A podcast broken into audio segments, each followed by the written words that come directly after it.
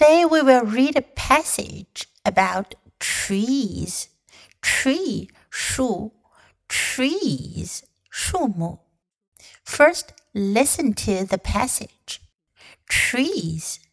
Trees are our friends. We can climb them and they give us fruit. Best of all, they help us breathe. We breathe in oxygen and breathe out carbon dioxide. Tree leaves taking carbon dioxide. Then they make oxygen. We need trees to breathe. Some trees are 3,000 years old. Some give us apples and pears. They make the air smell good. And they also give us shade. Would you like to plant a tree? Find some soft dirt. Plant an acorn and water it every week.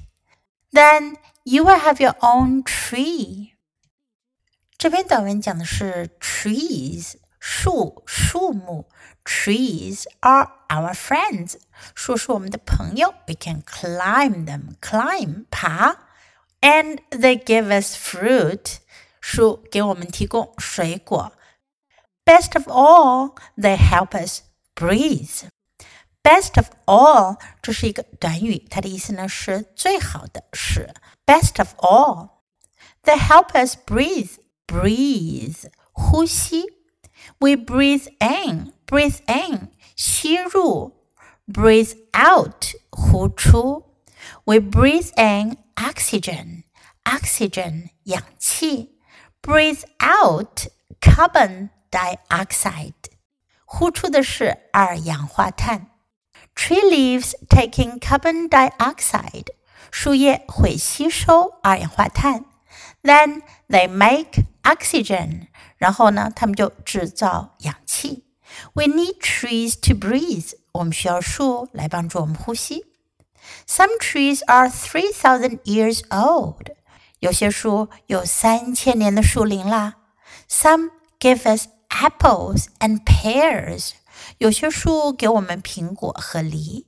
They make the air smell good，树会让空气闻起来很好闻。and they also give us shade. 树叶给我们带来了阴凉，树荫。Shade，树荫。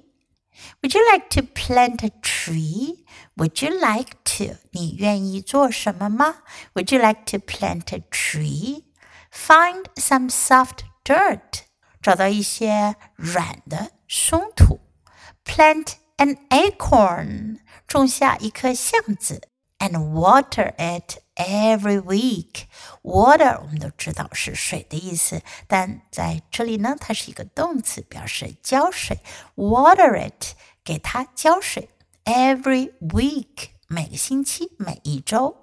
Then you will have your own tree，那样你就会有自己的树了。Okay, now let's read the passage together. Please read aloud. Follow me. Trees. Trees are our friends. We can climb them. And they give us fruit. Best of all, they help us breathe. We breathe in oxygen and breathe out carbon dioxide. Tree leaves taking carbon dioxide. Then they make oxygen. We need trees to breathe. Some trees are 3,000 years old. Some give us apples and pears.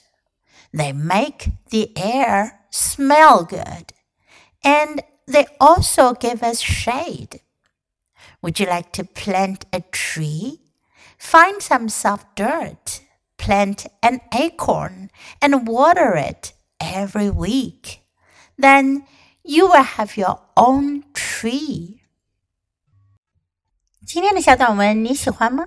英文短文是练习英语的绝佳材料。经常朗读、背诵小短文，你的英语语感和词汇量都会得到很大的提高哦。关注 U 英语公众号，可以看到短文的内容和译文。Thanks for listening。喜欢的话，别忘了给 Jess 老师点赞。Until next time, goodbye.